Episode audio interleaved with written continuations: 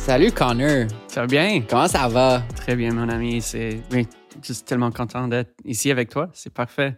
Est-ce qu'on peut get, euh, get things straight first? Puis comment qu'on dit ton nom de famille? Parce que j'ai des débats éternels avec les gens. Il y a quelques façons, mais en effet, c'est allemand. Alors, ça devrait être Connor Seidel, mais en anglais, on dit juste Connor Seidel.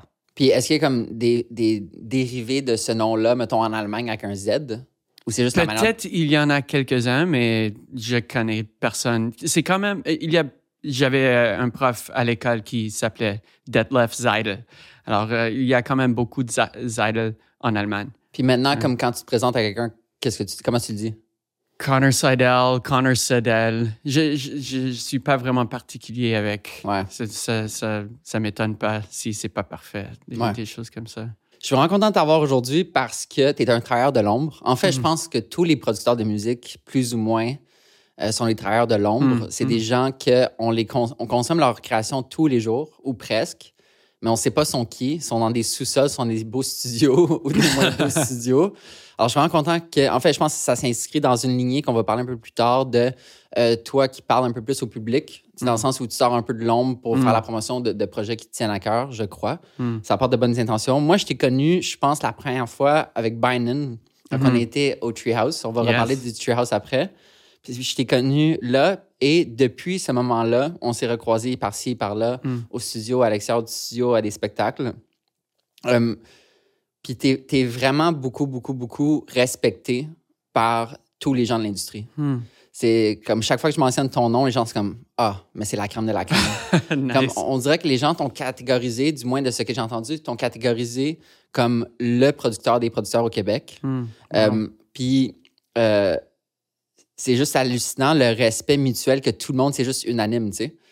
Puis euh, par exemple, je pense que Connor Molander de Half Run m'a dit, tu sais, Connor, c'est comme le meilleur de qu'est-ce qu'on peut avoir au Québec. Puis très, tellement bientôt, il va aller travailler avec Adele. Pas dans le sens qu'il va y avoir un contrat direct avec Adele, mais tu sais, dans le sens où tu es à ce niveau de production puis de qualité de ton travail à un si jeune âge euh, qui est déjà vu comme en ayant un, un potentiel international. Puis clairement, tes productions qu'on va parler euh, des dernières années ont quand même eu un vraiment bon succès. Hmm.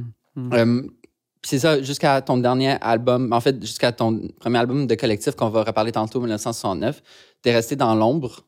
Puis là, tu commences à parler. Comment tu sens de, de comme commencer à parler? Puis j'imagine qu'on partage cette similitude qu'on aime juste laisser notre travail parler. Tu sais, Mm. travailler fort, travailler Oui, méthodologiquement. exactement, oui. Alors, comment tu sens maintenant de comme, comment ça s'inscrit dans ta démarche de, de commencer à donner des entrevues pour la presse ou donner des entrevues pour le Journal de Montréal ou autres journaux? Euh, honnêtement, c'est c'est pas difficile parce que j'adore parler de mon travail et ce que je fais, mais quand j'ai euh, commencé ce projet en 1969, c'était quand même, j'ai essayé de rester dans l'ombre dans ce projet en, en incluant 11 ou 10 artistes qui pourraient prendre un peu la, face du projet. Euh, mais en le faisant, j'ai juste réalisé, et avec toute l'équipe, c'est les autres artistes qui, ont- qui m'ont dit, il faut que tu sois un peu la, face de ce projet. C'est juste venu. euh, c'est quand même difficile pour moi, mais je l'adore. J'adore parler de ça et quand, quand on travaille dans une niche qui est quand même spécifique, c'est c'est fun de- d'en parler avec des autres gens. Et la première fois qu'on qu'on s'est rencontrés, c'était exactement ça. Euh, En cinq minutes, j'ai déjà su que tu adores parler avec des autres gens et juste savoir ce qu'il y a vraiment dans eux qui what makes them tick, you Mhm. know? Euh, et euh, euh, c'est tellement content de te voir faire ce podcast aussi parce Mhm. qu'on on est quand même similaires dans ce, ce place euh, dans l'industrie. Ouais. Mm. Est-ce que tu vois ton comme coming out médiatique un peu comme une bulle temporelle dans le sens où est-ce que tu vois que tu, tu sors de l'ombre pour ce projet-ci pour en parler, pour faire le spectacle qu'on va parler euh, Mm. plus tard, et qu'après tu retournes dans l'ombre, ou est-ce que tu vois ça comme ah j'ai un peu perdu, comme moi personnellement, avec la sortie des livres, j'ai un peu perdu le contrôle. Avant, je pouvais comme cacher les images de ma face, je veux Yeah. cacher mon vrai nom, mais là, avec des projets qui prennent de l'importance et de plus en plus de recherches qui sont faites sur ces projets-là, on en parle de plus en plus euh, dans la vitrine publique. Alors, j'ai un peu comme perdu le contrôle, puis j'assume que je veux juste avoir de plus en plus de visibilité médiatique Mm. de par les projets. Tu sais, un livre, ça meurt pas dans le sens où le livre, il existe puis il va exister. Est-ce que tu vois ça comme une bulle euh, avec ses limites temporelles ou est-ce que tu vois ça comme le début d'un? I mean, never say never. Euh, je pense un peu oui, parce que j'adore certains aspects d'être un peu plus en avant pour ce projet, mais je pense que ça me montre aussi que je suis, oui, je suis un artiste d'une certaine façon, mais je pense que où je, je peux euh, être mon meilleur, c'est vraiment d'aider les autres artistes à faire leurs choses. Alors, c'était vraiment beau pour ce projet. Peut-être il y en a des autres, mais mm. je pense qu'après, je, je, vais rester dans l'ombre pour un ou deux années, juste travailler des autres projets. Mm-hmm. Mm. Puis, ce qui est fou, c'est qu'il y a tellement de chansons que j'écoute au quotidien qui sont toi, qui, viennent de tes mains puis de, ton intelligence. Il y a tellement de chansons d'Alicia Moffett, de Soran, de Charles Cardin, de Miko, de Matt Halubowski que j'ai beaucoup, beaucoup hmm, écouté quand j'étais en voyage, Solitudes. A Maginot que j'ai commencé dans la dernière année. En plus de ça, tu collabores beaucoup avec les Sœurs Boulay, Claudia Bouvette, Louis-Jean Cormier, Safia Nolin, Half Moon Run maintenant, euh, Ariane Moffat. La liste est comme éternelle. J'ai juste hmm. nommé ceux que je voulais nommer. um, avec un roster comme ça, est-ce que tu trouves comme à quel point tu es limité au Québec dans le sens où à quel point euh, tu as quand même travaillé avec la crème de la crème au Québec, du moins de, qu'est-ce qui est dans, le bassin maintenant. C'est sûr qu'il y a plein d'artistes puis il mm-hmm. pourrait y avoir plein mm-hmm. d'opportunités, mais euh, comment tu sens par rapport à, à ton roster list du Québec? Je pense que je pense pas vraiment à ce roster de la même la commercialisation de ces projets, c'est vraiment, ça commence toujours avec la relation que j'ai avec des artistes. Si ça vient naturellement, comme avec Half Moon Run, euh, ils ont participé à ce projet 1969 et je pense que les trois, ils n'avaient pas besoin de travailler avec quelqu'un comme moi. Ils ont juste gagné un Juno avec un projet qu'ils ont fait dans leur, pas sous-sol, mais dans leur jam space eux-mêmes. Mais quand il y a une relation qui vient si naturellement et on est juste mieux quand, on, est, on est ensemble, il, il faut juste le, il, faut le faire. Alors, peut-être il y a un peu de limite à Québec parce que notre marché est quand même en soi, euh, mais j'adore Québec. J'adore. Euh, quand, quand j'avais 15 ans, j'ai rencontré quelques réalisateurs qui m'ont dit si tu n'es pas français comme vraiment français Québec, moi je suis anglo, c'est naturel, on, l'entend quand je parle, mais euh, ils m'ont dit que ça va jamais fonctionner, les artistes francophones vont jamais t'adopter et c'était pour moi l'expérience était absolument le contraire. Mm-hmm l'industrie francophone était tellement ouverte et voulait travailler avec des autres gens qui connaissaient pas Charles Bois et Jean-Pierre Ferland mhm. et Monique Lérac et tous ces artistes-là parce que j'avais une autre perspective. Alors, pour moi, c'est toujours une balance avec les projets d'ailleurs, de travailler dans le reste du Canada et aussi dans les États-Unis et en Europe. Mais je pense que je veux toujours travailler avec des gens ici à Québec parce que aussi avec ce projet-là, le 1969, j'ai découvert la musique francophone mm-hmm. et je pense que c'est euh, aussi la historiquement la musique des années 60 et 70 et je l'adore. Je pense que c'est tellement très c'est tellement spécifique et euh, niché. Je, je l'adore. Alors pour moi, il, va toujours avoir une balance ici avec mm-hmm. les deux parce que ça vient à la fin juste aux gens avec lesquels je travaille et notre relation. C'est un peu bizarre. En fait, c'est très, très bizarre la comparaison que je vais, je vais, faire par rapport à la photo, mais c'est comme. Moi, je prends pas de photos d'écureuil. Hum, hum. OK? Mais les touristes qui viennent de l'étranger, que ce soit un touriste ou un photographe professionnel quelque part ailleurs, va avoir un take sur un écureuil qui, pour moi, qui passe tellement sous le radar parce que c'est hum, tellement banal.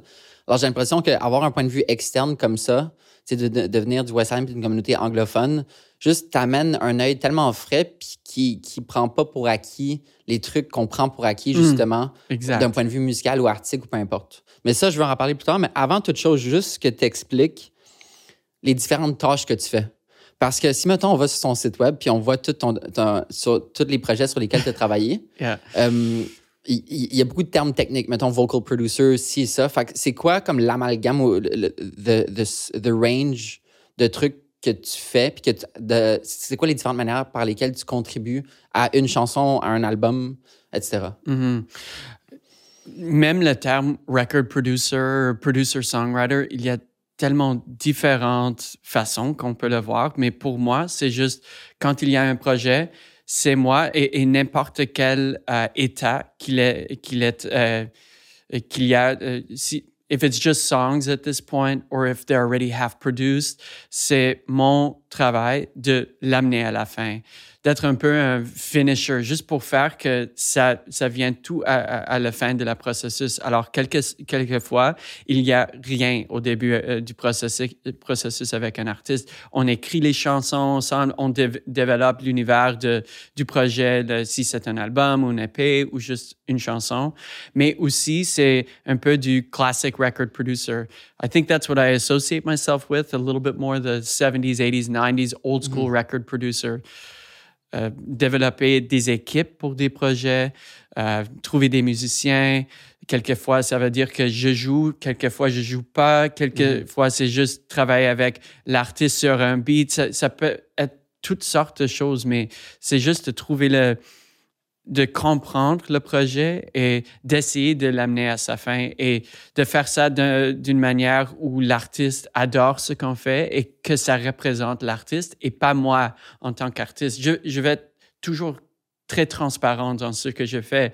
Mon, mon job, c'est de explode the artist et mm-hmm. trouver ce qu'il ce qui est spécial d'eux et de, du projet qu'on fait euh, ensemble et juste faire que ça devienne sa meilleure et, et, pas juste faire ce que je veux. Il y a des autres producteurs comme Mark Ronson. Mm-hmm. Chaque chanson qu'il a, à laquelle il a contribué, on peut entendre que c'est Mark Ronson. Et c'est pas vraiment, ou David Guetta, c'est la même chose, même s'il y a beaucoup de ghostwriters qui contribuent à ça aussi. Pour moi, c'est vraiment juste de trouver c'est quoi l'artiste et aider à faire ça. C'est quoi tes tâches préférées à faire sur un morceau musical, comme concrètement, vraiment, comme est-ce que tu aimes écrire une, une, ligne de guitare, est-ce que, tu sais? I think it depends on the relationship as well. There's some, I, I, I've realized for myself, if I'm not naturally inspired by the project, I just shoot blanks. Like nothing mm. comes out of me. You know, sometimes you have a writing session and if it doesn't, if I don't feel that mutual vulnerability or that just that willingness to be exposed, mm-hmm. I shut down and I feel like the least creative person ever. Um, but uh, ultimately, so you know, some artists like I, I, started working with this artist Bobby Bazzini last year, and for some reason we have this songwriting relationship. Mm. So we're writing all these '70s old school soul songs, and then with Half Moon Run, there's no songwriting. They're three heads already. That's enough. Mm-hmm. So with them, it's more, yeah, just I guess guiding the ship and structuring it and, and getting things done and, and finding the best performances as much as possible. So it really depends on the context. Est-ce que tu dirais que chaque personne, que le, le dénominateur commun, le point commun entre tous les artistes avec lesquels tu travailles en studio, euh, c'est la vulnérabilité? Vulnérabilité, mais aussi euh, euh, ça, ça, il faut que ça vienne d'une d'un espace honnête, mm -hmm. ce qu'on fait. Si c'est de la pop pure, tellement uh, like plastic perfect pop, but if the intentions are good, mm -hmm. I'm fully on board. Yeah.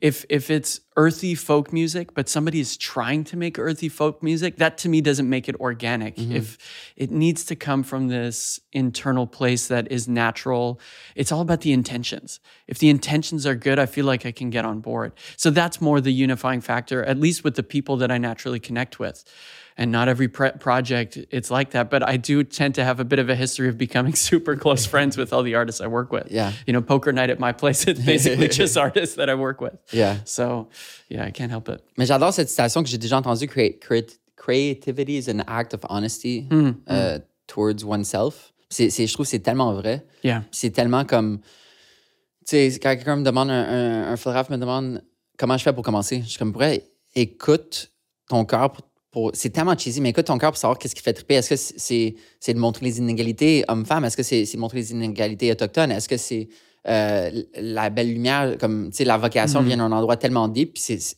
on dirait que c'est comme le... C'est quoi le, dans Superman, le kryptonite? Yeah, c'est comme une flamme éternelle un peu, tu sais, un... Mm-hmm.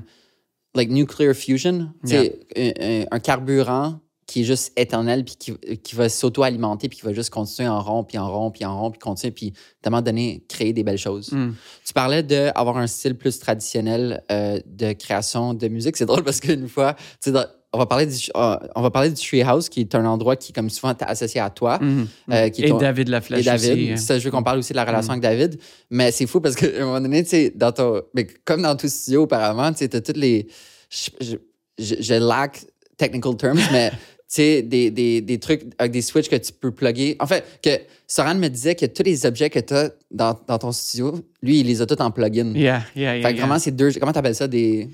Euh, analog hardware, analog gear, compressors, equalizers. Fait que juste le fait que tu les utilises encore, que j'imagine sont encore dans le studio, Oui. sais, prouve un peu ton style aussi. J'imagine que ça, ça rappelle un peu la lenteur. Il y a quand il y a quelque chose physique avec c'est pas toujours comme ça. pas- quelquefois je travaille dans un Airbnb avec un laptop. Alors Mhm. euh, c'est exactement ce que je disais avant. C'est c'est vraiment les intentions qui fait que ça, la musique peut être bien acceptée ou euh, respectée, mais quand on fait des choses physiques avec de la vraie musique, avec trois gens euh, dans une cabane ensemble, et avec même des qu'on- qu'il faut choisir. C'est maintenant le moment où il faut choisir. Ah Est-ce ouais. que je le mets à 6 ou à 7? Ou est- juste ces petites décisions-là. Mhm. Il y a quelque chose finite qui vient avec ça. C'est juste Ouais. la, la décision finale. C'est jamais vraiment final parce qu'on peut toujours faire de la post-prod et changer des choses, mais il y a une sorte de pureté qui vient avec ça quand, quand on juste fait des décisions et, et on les laisse dans ce moment. Et j'adore ça, capturer des moments quand c'est possible. Comme travailler avec Soran, c'est pas toujours ça. Il y a beaucoup de beats et il y a beaucoup de petits éléments qui viennent ensemble pour faire toute l'unité de la chanson. Mais avec un artiste comme Matt Olubowski en Solitudes, il y a beaucoup de chansons où c'est vraiment tout le monde dans une pièce live et j'adore ces moments-là personnellement. Alors, je cherche ça. Je, je cherche être dans le moment et pas toujours penser que ça peut être mieux et peut, euh, juste aimer ce qui se passe euh, maintenant avec dans, dans la pièce. Mais c'est vraiment beau, ça, de.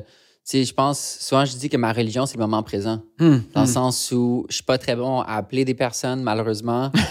Euh, mais c'est juste parce que je crois tellement en, en- en la puissance du moment présent, que ce soit d'apprécier des spectacles, que ce soit euh, de- de- de- d'apprécier un coucher de soleil au lieu de le prendre en photo, que ce Mm. soit de manger une crème glacée, de vraiment comme penser à chaque bouchée de la crème glacée que tu prends. Yeah. Puis c'est tellement beau de voir que justement, vous mettez plus de pression, mais comme j'imagine une pression saine, euh, dans la spontanéité, puis dans le moment présent, comme philosophie de création au lieu de A, pouvoir euh, recréer par après. Puis je pense Life of Pablo par Kanye West, Mm, sais, je pense qu'il l'avait mis en ligne, il l'avait enlevé, puis il l'avait remis.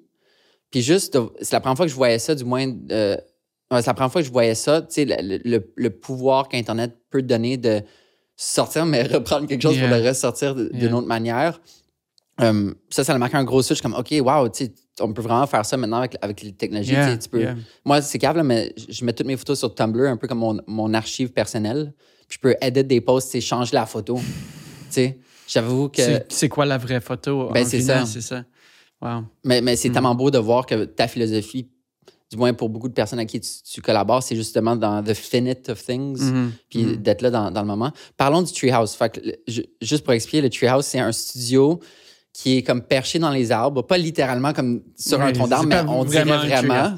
Oui, il y a beaucoup de fenêtres et euh, c'est juste entouré par, des, par du bois à Saint- Saint-Adèle. Alors, Ouais. alors on, on l'appelle le treehouse. Puis comment ça a commencé ta relation avec David Laflèche, euh, puis le Treehouse? Parce Oui. qu'aujourd'hui, tu es comme associé au Treehouse dans le sens où, pas associé comme. euh, On est des partenaires dans le studio. C'est mais je parle juste ta, ta notoriété, Mm. ou du moins ta réputation, c'est comme, OK, je vais aller au Treehouse en train de dire avec Connor, tu sais. c'est beau parce que ça ajoute, ajoute aussi cet es- esprit de nature. Et- vraiment. les portes grandes ouvertes, tout, cet esprit, j'a- j'adore ça. Alors, ça fait, je pense, cinq années que j'ai rencontré David. Il a construit ce studio, ça fait huit ou neuf années maintenant, euh, avec un, un autre partenaire. Et euh, il voulait exactement ça. Il travaille, à- euh, il est un directeur musical. Il a fait La Voix, Star Academy, Les Dieux de la danse, euh, Canada Day na- national, beaucoup de projets. Euh, et il est un guitariste tellement talentueux, c'est c'est ridicule. Puis un bon vivant, à la Oui, base. oui, oui. Oui, exactement. Juste le meilleur homme, Ouais. Comme, comme un frère pour moi. Je, je l'adore. On s'est rencontrés, ça fait 4-5 ans, et il y avait juste un clic entre nous deux. C'était juste on, on se comp- comprenait juste parfaitement. Et à ce moment-là, c'était juste avant qu'il a fait son euh, half retirement Ouais. de, de direction musicale. Euh, et euh, à, à ce temps-là, il utilisait pas beaucoup le studio et j'ai commencé à, à l'utiliser. On, on a fait quelques projets ensemble et euh, ensuite j'avais trois albums à faire. Le troisième album de Lubowski, Weird Ones, on avait besoin de quelque part pour la faire et j'ai dit à, à- David, on peut la prendre un mois. Pour lui, c'était parfait parce qu'il était à Montréal sur des euh, euh, scènes pour, pour la TV. Et euh, ça devenait trois mois. Et après un an, on s'est juste dit, je pense que ça fonctionne entre nous, nous deux. Il faut faire quelque chose ensemble. Alors maintenant, il y a le Treehouse. On est de- des par- partenaires dans le studio. Il fait beaucoup de production de, de son côté. Et moi, moi aussi, euh, quelquefois, on travaille ensemble. Mais ce, ce pièce, euh, ce- cette place dans la nature, c'est vraiment ce qui ré- réunit, euh, réunit nous deux et tous les projets qu'on fait Et juste l'acte, de prendre le temps de monter une heure, de conduire une heure dans le Mhm. nord, euh, on dirait que ça le met déjà dans un état d'esprit. Oui, It's about the oui. journey, it's about the experience. C'est pas juste ça, on va aller à un appartement Mhm. dans le Myland. Quelquefois, c'est un peu trop de conduite pour moi parce que je fais l'aller-retour quand même beaucoup. Mais oui, c'est c'est exactement pour ça. Quand, quand on est là, il y a de la pluie. On travaille justement avec Half Moon Run et on- il y avait cette euh, crazy storm en mai de- dernier. Ouais, je m'en souviens. Et- Avec les tornades euh, qui Oui. ont passé dans les Laurentides puis l'Outaouais. Exact. And we were in the middle, like day four of 10, and deep in like super details, lose power 10 days. So we had to leave. And, but there was a moment there where we're just sitting there without power, and the guys just start doing their thing. We have a drink, and it was just still magical, you know, no matter what. And so it does, you immediately have this special feeling. Just walk, every day I walk in now, I still have that same kind of goosebump feeling. It's just so stunning. All windows, it's, yeah, it's amazing. Oxygen is better up there. Yeah, obviously. Yeah. OK, mettons, parenthèse, c'est- c'est quoi le, le- Parce que vu que tu fais la route beaucoup, puis tu Mhm. prends souvent la 15, c'est quand qu'il n'y a pas de trafic, mettons? Uh, well, I'm always against traffic. Yeah. It's perfect. So in the morning, I'm I'm going towards up Yeah. north, and then in the afternoon, I'm coming back. But lately, since COVID, where everybody decided to Yeah. buy a cabin and everybody wants to go skiing on the weekend and live their life, it's kind of always bad. But you just have to go imagine who's going to work and then just do the opposite. OK, Yeah. cool. Yeah. Euh, Est-ce And also never go on Fridays because Yeah. it doesn't matter when you leave. Everybody's going to their cabin and it's just not an option. Yeah. How about Sundays? How are Sundays? Terrible. Sunday's coming back to Montreal. mais toute la journée? Oui, presque. Des fois, j'attends jusqu'à 8 à 9 heures Ok, le ouais. soir juste pour revenir parce que tout le monde fait du ski. Ouais. Et euh, in the summer, they're at the lake, you know, so. Mhm. Yeah. Euh, Est-ce que tu te souviens du premier moment que tu as rencontré David? En fait, oui, je, je pense que c'était sur le plateau de la voix. Et j'étais l'accompagnateur avec Matt Lubowski avant que Solitudes existait. Euh, on avait fait juste son premier album, Again Old Man, vraiment dans le sous-sol de mes parents. Un super bon album, by the Ouais. way. super lo-fi. C'est vraiment juste Matt avec un micro ou deux micros pour tout l'album. And that's what's special about it. It's so honest.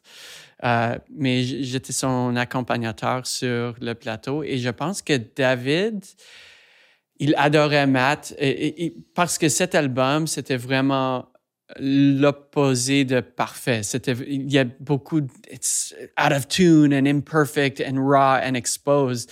Et je pense que David he recognized that and he just really loved it. So he really connected with Matt and we were backstage. I think it was probably the last show of La Voix and we just shared a drink and it just it was just immediate, you know, you could just tell he's such a good guy and yeah, it was it was natural. And then from there I randomly got a call from him I think 3 months later, "Hey, I'm producing a project. Come join me in the woods." And I ended up just spending all week kind of like drinking scotch in the back of the room, playing a guitar line here and there, um, but just being part of the atmosphere and it's very natural between us. Parlons de, de Phoenix par Charles Cardin. Yeah. Parce que c'est un album qui, qui veut, veut pas, qui a marqué le Québec dans les dernières années. tu as gagné Juno Album of the Year. Yeah, yeah. Charlotte did great on that album. Ça, c'est fou pour elle. Puis, tu sais, c'est un album que je trouve autant gars que filles écoutent. Tu sais, c'est- on dirait que c'est- c'est non-genré. Tout le monde l'apprécie. Moi, c'était l'année quand c'est sorti, l'année que c'est sorti, euh, pas l'année passée, l'autre l'année d'avant, euh, top 5 albums de mon année. Wow. Ouais. Wow. Tu sais, je l'ai vu avec- euh, beaucoup en show à cause que Zach faisait sa première partie. Mhm. Euh, Sept fois ou neuf fois Ouais, oui. Je pense qu'ils ont fini avec 13, 12, 13 Crazy. MTLUS à Montréal sold out. Crazy. Euh, comment ça s'est passé tout le processus de faire Phoenix? Pense en anglais, c'est un peu plus Ouais, facile. vas-y. It, it was definitely, I, I mean, what an honor to work I, with her. I really think her voice and her natural ability is like a one in a billion, one in a global, like it's incredible. It's like immediate and so just like pulls from the depths of your emotions immediately. She's so fantastic. It was definitely a challenging process in the sense that she had put out that first EP that was so well received and and was just like immediately placed on this pedestal in Quebec of expectation. And you know there were just all these rumors constantly coming out of like oh my god it's why is this album taking so long? And where's the next the first album for Charlotte? And I think everybody along the way forgot that she was like 23 years old or Yeah. 24 years old. It's like you know a child which I still think we are you know? Um, but then yeah the process itself was this big search because there were just like such high expectations. So you know it was really a team effort. And ultimately i think the whole album was really led by jason brando her manager her and another producer called mag marc-andré gilbert incredibly talented people. And uh, you know i had my role was able to contribute on a compositional level and and and yeah help help birth the beginnings of a lot of those songs but ultimately the two of them really brought it to the finale of what it uh, what it became.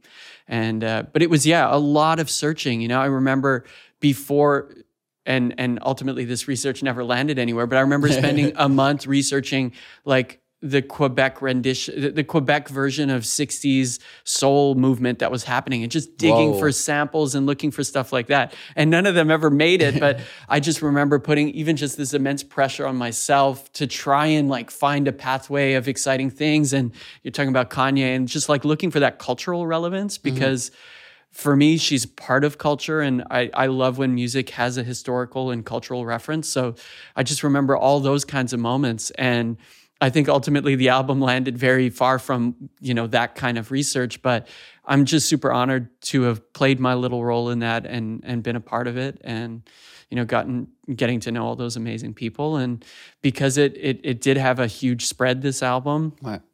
opened so many doors, you know, outside of Quebec, but even within Quebec, you know, just people who understand and ultimately people who just listen to that music and just love it, which, you know, say what you want about production styles for any artist and everybody is worried about commercialization. At the end, it's you want to connect with people and she does it so much 14 times in a row at MTELUS, you know? So um, being a part of something that big is it's just it's always fun. And it comes with its own challenges. Comment you tu know? te sens maintenant quand tu rentres dans un, un commerce ou euh, dans un taxi ou whatever, puis Mm. tu entends la chanson? Comme que- quelle émotion domine? I mean, there's so many different emotions. One of the most flattering experiences like that, I remember, I forget where it was having dinner, and they played all of Solitudes by Matt Holubowski. so it's fun sometimes to hear a song here and there, and it's it's you know you're at the dentist and passive aggressive comes on. It's like okay, that's really cool. But when they, because you know like that album Solitudes with Matt, that was like such a journey, and he's been one of my closest friends for so long. When somebody says, "Here's 57 minutes straight and it's all being listened to by the whole restaurant.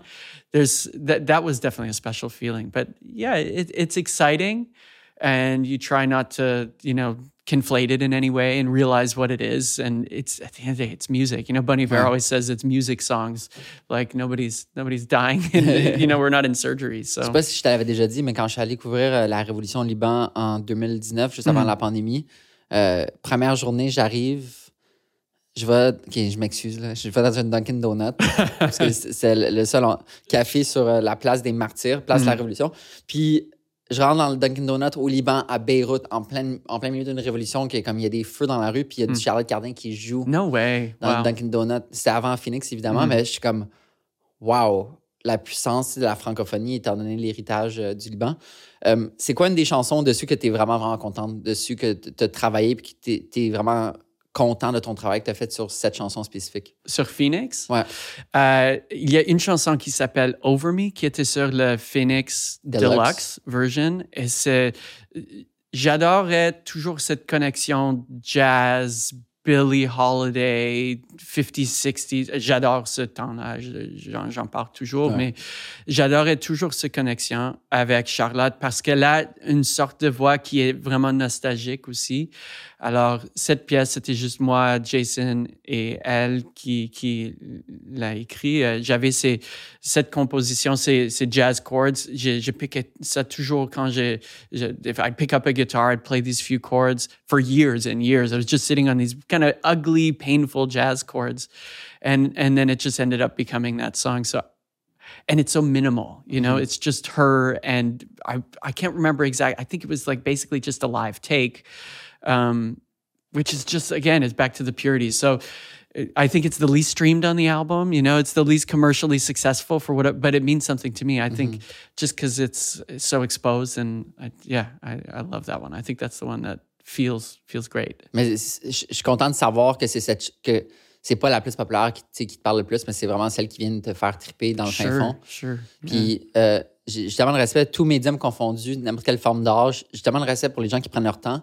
Sais, je pense que Charlotte, ça avait pris six ans avant de sortir son mm. album. Tu sais, six ans, c'est long, là. C'est comme son air 1, 2, 3, 4, 5, puis après, cégep 1, tu sais. Dans le sens, c'est. Yeah, quarter of a lifetime. C'est ça, c'est fou, tu sais. At that age. Ouais, ça, mm-hmm. surtout à son âge. Puis c'est, je suis vraiment content de voir que ça a eu le succès, que comme ces, ces années-là mm. ont porté fruit dans, dans la maturité de l'œuvre et, euh, et, et, dans la qualité et dans que les gens étaient juste contents de l'entendre. Moi, pour elle, littéralement, j'ai shoot saison de Montréal en jammant dans mes oreilles, puis comme back-to-back sur repeat. C'était tellement, tellement agréable. Euh, c'est quoi une bonne chanson selon toi? En général? En général. C'est trop difficile. Ou du moins pour toi. Il faut juste sentir quelque chose. C'est Rick Rubin, j'ai écouté, écouté un podcast hier où il en parle. C'est toujours juste le feeling et le contexte dans lequel tu l'écoutes. It's, I wish there was an answer. Then it wouldn't, wouldn't my job be so much easier if there was an answer? Mais c'est bon, bon que ça soit un feeling puis de la, la pureté de, de l'émotion qui est sentie. Parce que mm-hmm. je pense. Est-ce que, à quel point tu penses que euh, l'art la création d'art est bidirectionnelle? Dans le hmm. sens où, tu sais, le théâtre, mettons, tu joues en, live, tu as, une réaction live. L'humour aussi, c'est très bidirectionnel. DJing, comme Cora, hmm. euh, tu sais, c'est très bidirectionnel. Toi, étant moins proche du public, hmm. à quel point tu penses que c'est bidirectionnel ou toi, ta création, c'est juste comme je le fais, elle sort, puis après, c'est fini? Yeah, I mean, it definitely lives on with me afterwards, you know, because it's all the experiences from there. I think I try to connect with those moments because I don't get to be on stage with the artist as much as possible. I'm going to shows and constantly communicating. Uh, you know, every time something excites, I remember Old Man uh, when that album came out by Matt and, and, and, by Matt Holubowski. Maybe 300 people had heard it at that point before he was on La Voix. And but I do remember him receiving a message that he would just screenshot and send to me. Somebody was going through chemo at the time and said, oh. I'm listening to this album eight hours a day, and I truly think it's making me fight this thing. And so there are moments like that that are special, but ultimately, while we're creating, all we can really control between me and the artists and the musicians is how we feel. So recently, I feel like that's all I focus on. Like, let's make sure we are genuinely, like you were saying, that purity and that honesty do we actually like this? Do we personally fully believe in it? Because we can't control how other people are going to like it. You know, in a live context, yeah, you can bring some more energy and you can put a big light show together and you can bring all these other elements. But with the music, we don't know how people where they're going to be listening. Is it is there going to be a you know another push of COVID and all of a sudden you know Pharrell's happy stop streaming you know kind of thing? we can't control that. So all we can control is how we feel. So for me, that's the barometer: is the artist and and are we personally excited about it? Mm-hmm. But it is it is bidirectional. There there is that experience that people are having on the other side, but I can't control that. Neither can the artist. So let's just control what we can. Mm-hmm. Personnellement, mon historique avec comme album versus single, euh, quand il y avait des CD, euh, j'écoutais des albums. Mm-hmm. Après, quand iTunes est apparu, j'ai commencé à acheter des chansons individuelles. Nice. Yeah. Puis après, il y a toute l'ère SoundCloud, fait que c'était beaucoup des chansons individuelles. Mais après, Spotify, je sais que pour certains, l'expérience est vraiment différente sur Spotify. C'est comme une application de playlist. Mm-hmm. Mais moi, mm-hmm. personnellement, ça m'a ramené à l'époque des albums, ou du moins à mon intérêt d'écouter des oh, albums ouais, au lieu des playlists. Euh, comment est-ce que comme ces changements, je sais pas comment toi tu l'as vécu tout ça, mais comment est-ce que ces changements euh, influencent ta création dans le sens où est-ce que tu vas avoir une approche différente quand tu vas faire un single ou quand ça, s'inscrit dans une trame narrative plus grande qu'un un album? Ça dépend encore à l'artiste. Pour moi, j'adore les concepts d'albums comme Solitude the Mat. Il avait ce terme Solitude même avant que la plupart des chansons aient été écrites euh, par lui. Euh, pour ce projet 1969, j'adorais cette ère de musique et je voulais faire vraiment avec des paramètres quand même limités. Euh, mais quelquefois, des artistes, ça, ils, ils veulent pas de, de, forme narrative parce que la vie, c'est quand même messy. Mhm. Ils veulent juste créer et, et, ensuite trouver quelques chansons qui peut-être vont ensemble, mais peut-être pas. Euh, C'était un peu, pas un conflit, mais quelque chose dont on parlait beaucoup avec, pour ce nouvel album de Half Moon Run parce que je, je, je disais, mais comment est-ce que va, ça va tout aller ensemble? Parce qu'on travaille 20, 20 ou 25 chansons ensemble juste pour trouver les disques qui seraient sur l'album à la fin. Mais pour eux, ils, disaient juste on fait des belles chansons et on va voir après s'il y a une trame narrative ou pas. Mm-hmm. Euh, faire des singles, c'est tellement le fun parce que s'il y a des, des, des, trames narratives, on peut faire n'importe quoi juste pour briser ça. Et, on, peut faire des chansons qui sont, sont un peu euh, euh, connected to the current climate of life fall song spring song yeah. political climate whatever it is and just the rollout can be quicker so for me i love when things just dip away and you can just break some of the rules that you've kind of made for yourself and just say let's just let this be di- something different because it doesn't tie in mm-hmm. or have to tie into this big concept which oftentimes because people don't stream in the i mean that's amazing that streaming helped you listen to albums more. Yeah. for me i think it did the opposite. All of a sudden i can't make it past two minutes 20 on any song because oh the, well the next one's popping up or you're on a playlist. So obviously that's not how i like to listen. I mostly listen to like brazilian jazz and, and you know super chill music and like atmospheric stuff at home. Uh, so there are like long form things but um, generally i don't know how many people are doing that anymore you know, it's it's definitely a singles game. So it's fun to play that, but I think it's worth it still focusing on full narratives of albums. Mm-hmm. Again, for us, you know, because right. if it helps us work and helps us rationalize why we're doing it, then that's enough reason for me. Whether it's commercially a better idea or not, that's a different question. Mm-hmm. Dans tout le processus euh, du premier contact avec la gérance de l'artiste jusqu'à la sortie ou même pas sortie, c'est mm-hmm. quoi ta chose préférée, préférée dans tout ça? C'est quoi comme pas le 5 minutes, mais mm-hmm, mettons, tu sais, mm-hmm. le 5 minutes. There are a couple moments I really like. I one thing I do really love talking about with the artists is um, I, I, think one of the exciting things is when there's the first spark of the idea. So because the potential feels unlimited, it's like you can picture it as large, as mm. exciting, as expansive, or as small. You, it's just it's it doesn't exist yet, or it exists just on an iPhone somewhere. So that to me is always exciting. I feel like there's unlimited ideas there. The execution is great as well. I think that's what I do most. It's just like getting it done. Um, but then one thing I do love chatting about with the artist is that moment where okay, it kind of all exists, and now thinking about well, how is this all going? How will it like? Interface is maybe not the right word, but how is it going to connect with the audience? Um, I love thinking about those marketing ideas and thinking about, okay, which song should be coming first? And how do we tell the story of these songs in a sequence that, you know, feels like the right introduction to this new material if it's a drastically new body of work for them? So it's kind of like the early conception of unlimited possibility. And then the very specific finale of like, okay, well, how is, how do we serve this up? You know, you've got all the ingredients, the sandwich is made, and just like placing it on the plate. Mm. Something about that that's kind of, okay, just because sometimes you just move this spoon a millimeter. Yeah. But that's all the difference that just shows that extra refinement or that extra care. Moi, j'imagine l'action de boucler la boucle. Euh, le dernier 5 ouais. c'est tellement difficile juste à faire ça, mais c'est là où on remarque la différence en qualité ou mm -hmm. juste d'esprit ou cette refinement. Est-ce que c'est facile ou c'est difficile pour toi d'être satisfait? Quand même facile. je pense que... surprenant. Euh, oui, surprenant parce que à la fin, c'est pas moi qui dois jouer les chansons Ouais. sur la scène. Alors, j'ai quand même un peu de distance avec le matériel et travailler euh, comme avec Aliette Maginot. On, on a fait ça, pas le dernier, mais ça l'avant. euh, on a fait un album quand même 80s Genesis avec la saxophone like, un peu fou. So it's like you have a guilty pleasure release with each different artist. Elliot then has to go and carry that on tour for two years. Yeah. But for me, four months, I got to indulge in this thing and then move to the next thing and then move to the next thing. So there is this uh, freedom of being able to move to the next thing that I really love. And I think just by doing that so much, just by jumping around so much, you get better. Not that it's easy, sometimes it's really hard to commit to the final things, but you get a bit better at it. And you know that, again, whatever we put together and then is presented to an audience, that's that chapter of the artist's life. That mm-hmm. is the representation of them at that moment.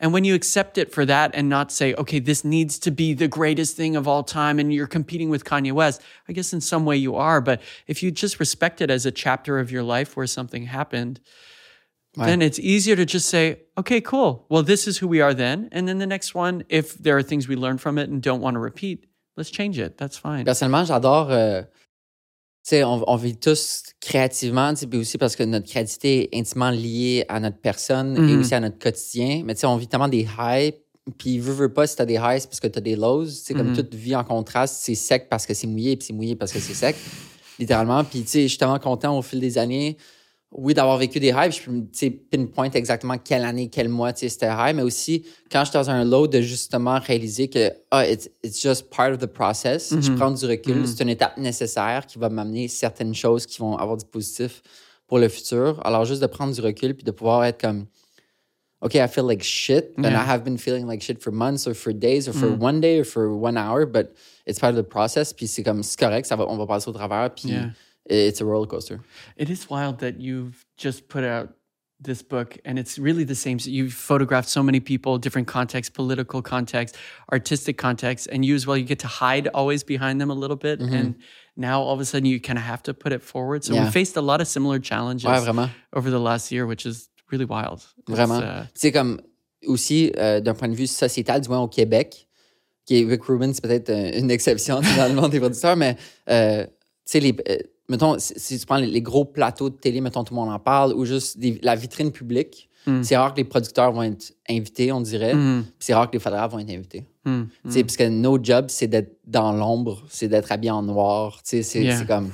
Yeah. comme ça, littéralement. Moi, j'ai essayé de mettre un peu de couleur aujourd'hui, mais.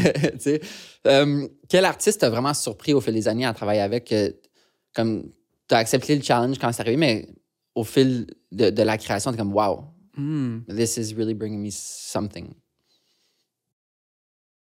Uh, that's a tough question.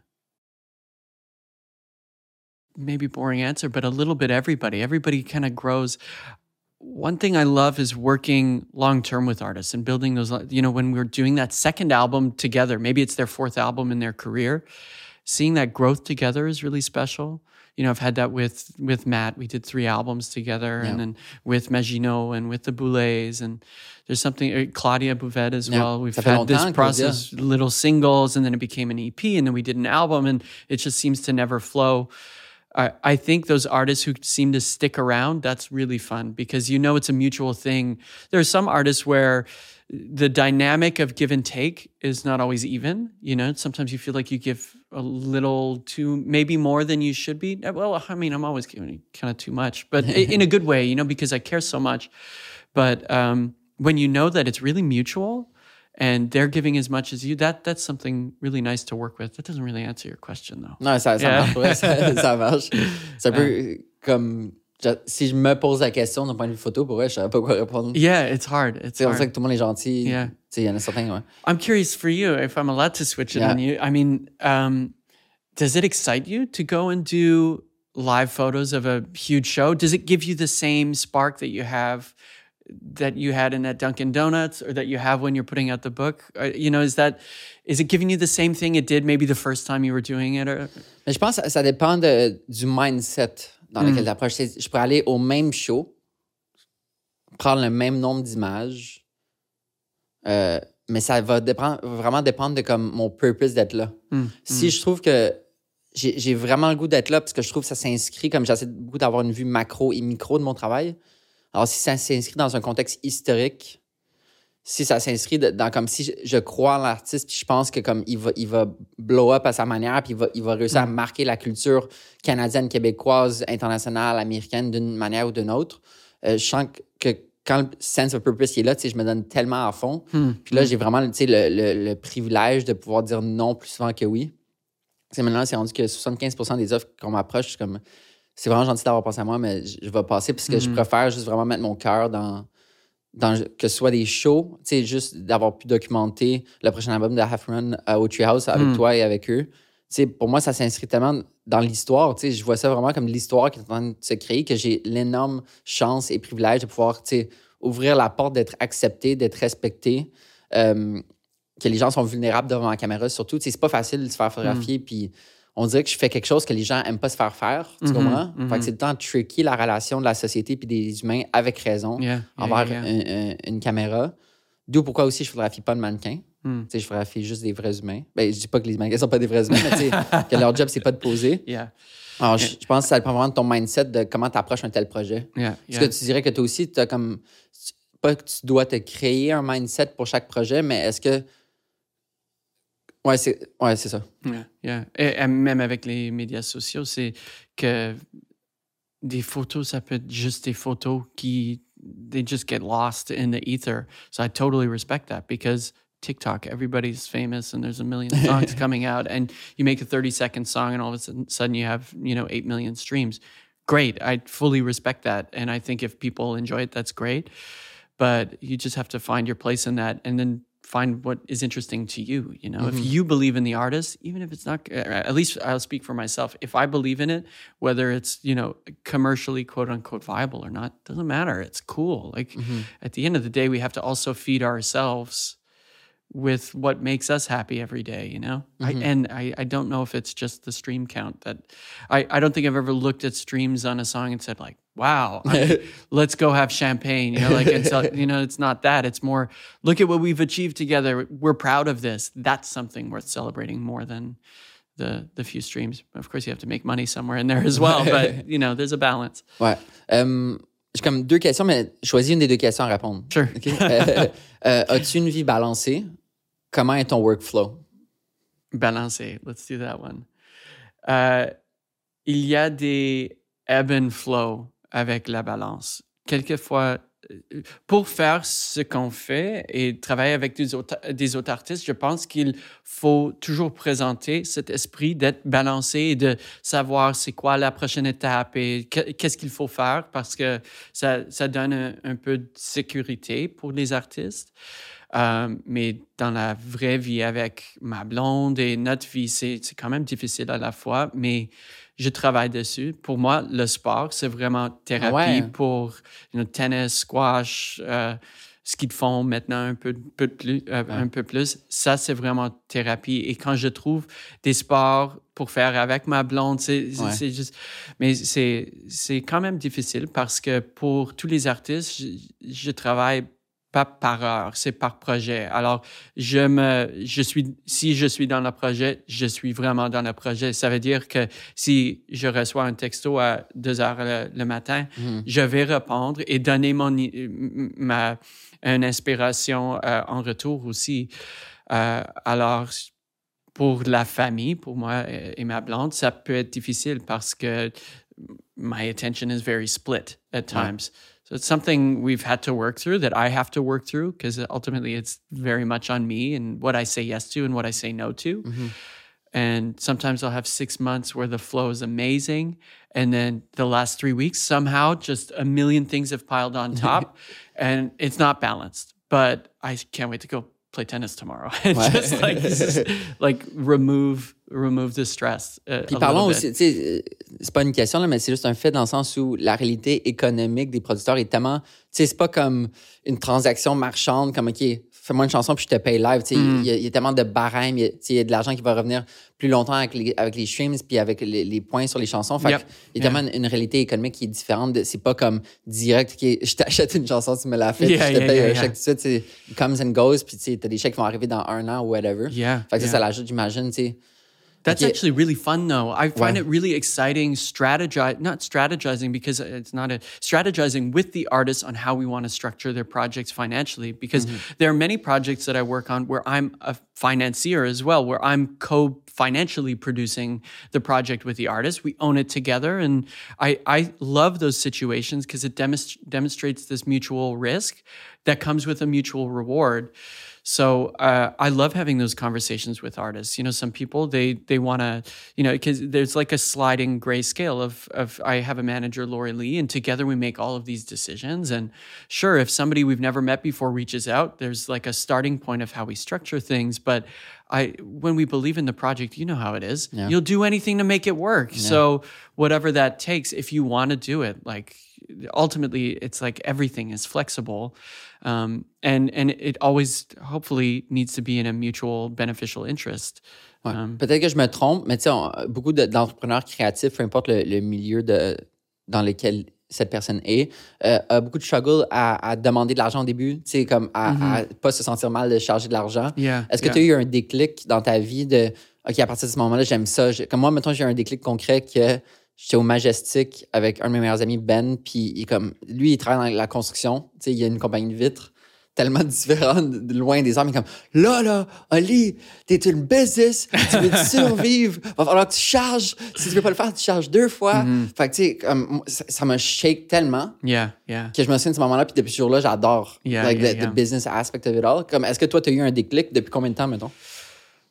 Um, I think maybe it's something. I again with Lori, we strategize all this stuff all the time. Um, and sh it's funny, like when we receive an offer from an artist, what always happens when her and I are discussing it is I become the artist and I'm kind of negotiating against myself. But like, no, no, no, we can do it. Like, can't we do it for a lower fee? So this is a, this constant struggle. So she's constantly reminding me of that.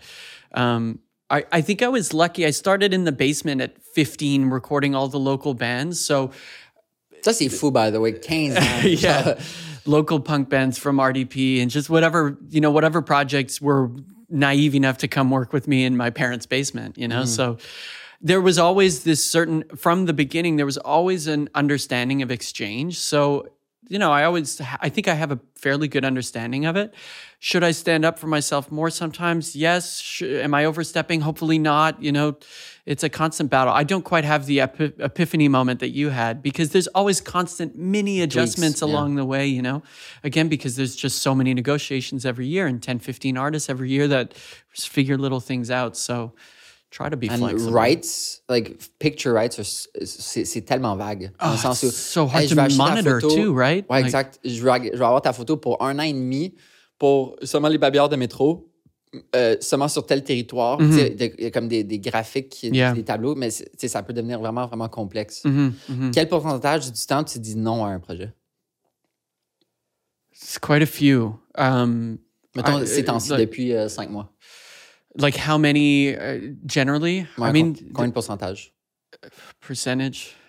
Oh, I think it's maybe a high percentage, maybe like That's 60, correct. 70, maybe 80%. Mais tant mieux. Li- I love to choose um, kind of annual annual just themes for Oh, you know. New Year's. You know, I don't do the lose 30 weights, but I choose these themes for my year. um, uh, so last year, I don't know if how it sounds negative maybe if I say it, but last year was the year of no, which That was good. that, you know in quotes no, but all that meant is say yes to the things that you really want to do, and if it's something you don't want to do it, do don't do it. Sit at home and develop new things, and you know that's that was obviously from '69. That was a huge learning curve. Like take that time for yourself to develop, and hopefully the life balance comes with that. Ouais. Um, so yeah, last year was definitely like because I had I, I was the label for this project. I, I'm doing financial reports for this project as well as all of the marketing strategy. Yeah. Uh, we had there's a great team in Hotel Particulier and great people around. Um, but I'd rather say no if I don't fully believe in it. And it's in the artist's best interest for me to say no because if I'm not fully in it, you're not getting a good version of me. So might as well work with somebody who is fully in. C'est sûr que comme c'est un luxe qu'on a aujourd'hui à nos points dans nos carrières, ça fait longtemps qu'on travaille à nos arts respectifs, mais tu sais, dire non, c'est dire oui à d'autres choses. Totally. Puis totally. moi, moi, mettons, en, en novembre, décembre, j'ai tellement refusé d'offres. Je suis comme, ah, tu sais, ça serait fun cet argent-là, Mhm, mais mhm. Je, le, je le sens pas. Puis j'ai assez confiance en, en ma personne, puis en la vie, puis en les, les gens que j'aime, puis en les gens qui m'aiment, que tous ces noms back-to-back vont mener à un oui incroyable. Yeah, Puis là, il y a eu yeah. un oui incroyable. Puis là, je suis comme, tu sais, let's go, tu sais. Also, when you say yes to things that you want to do, at least for me, but I'm sure it's the same for you, it tends to lead to more things that you also want to say yes to. Mhm. Whereas if you say yes to something that doesn't quite feel right, Ouais. it's for example, like I, I'm always open minded, but making music for ads is not for me. I've tried it. I've done it all in a few contexts. You know, we, we did one with Charlotte for Disney. I was super fortunate to do one for a company called Oppo with Pat Watson. is yeah, not the that. context I wanted to work with Pat, Pat Watson, Watson. with. And it was ultimately two hours of us coming up with like a two sentence line about a phone on a boat, you know? So it wasn't the most inspiring story of with an artist that I absolutely am obsessed with. Yeah. Um, uh, but I found that if you do one ad, all of a sudden there's an offer for three more ads, and now you're doing ads, and, and nothing wrong with that. I have many friends who do that, and it pays so well, but it's just not. It's not your vision. uh, yeah, it's just not part of the. the Tant mieux si ceux qui en font aiment ça.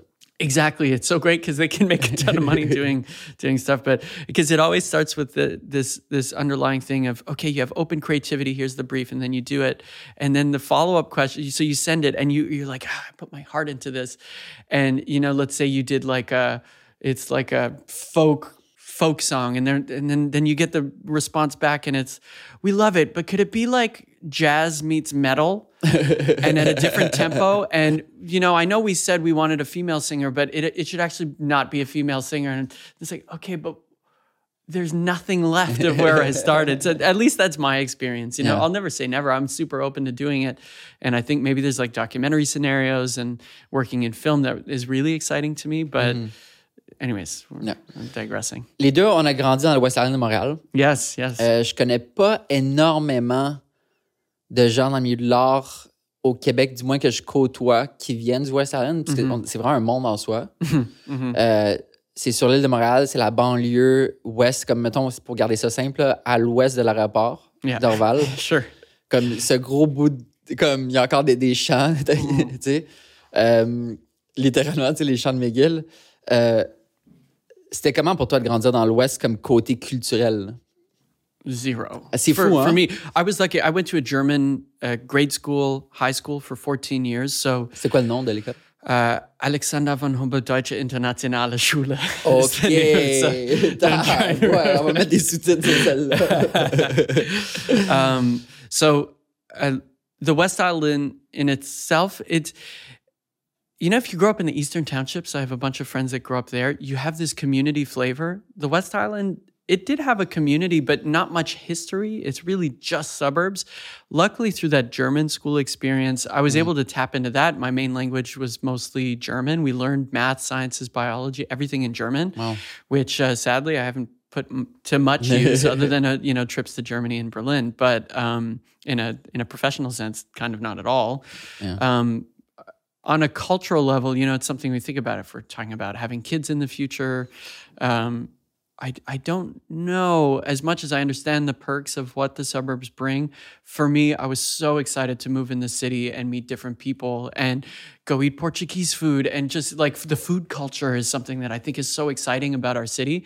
And in the West, West Island, the only thing I had close to home was a subway, a Dagwoods, Yeah. which I was my only other real job. I worked there for a few months. You worked at Dagwoods? Yeah, yeah. No way, OK. Pour ceux qui nous écoutent qui ne connaissent pas Dagwoods, Dagwoods, c'est la plus belle chose à part Connor qui est sorti du West Island. mais Connor, c'est, c'est, mettons, c'est comme Subway, mais tout est frais. yeah, yeah. Puis c'est, le- leur pain, il est bon. Comme c'est juste plein de saveurs, puis leur sauce d'agouds est tellement Ouais. simple et tellement bonne. Moi, littéralement, chaque fois que je, je te jure, chaque fois que je passe au travers du West Island, j'arrête au d'agouds. Wow. Chaque fois. Biscuit de Félix et Norton aussi. C'est vrai. Um, I, so the Dagwoods family, they went to the German school as well. So Oh, I grew up with them. They're very close family friends. So they offered me my first job at 15 and Which one? uh, St. Charles. Yeah, OK, Yeah. euh, dans le bloc euh, commercial. Yeah, oh, yeah, wow. yeah. C'est ça que je vois tout le temps maintenant. Worked there. pratique. We didn't have a bathroom, so I'd have to put up a sign to go to the bathroom. But Lol. uh, one of the one times I was sure I was going to get fired, but I took an internship at a studio in southern Texas at Sonic Ranch. Yeah, I It's remember a you telling wild experience. Um, uh, and I just forgot to take off the work time for those two weeks. So I get a call from my manager at the time and just said, Why aren't you at your shift? And I was like, Oh shit, I'm in El Paso, Texas right now. This is not going to happen.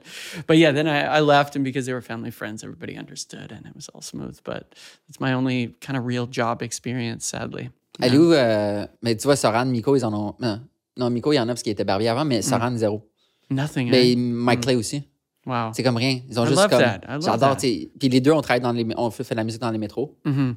Euh, Mike il est allé à New oui, York. 15 ans, qua- C'est ça. 14 ans pour ça. comme ça qu'il est allé à la voix.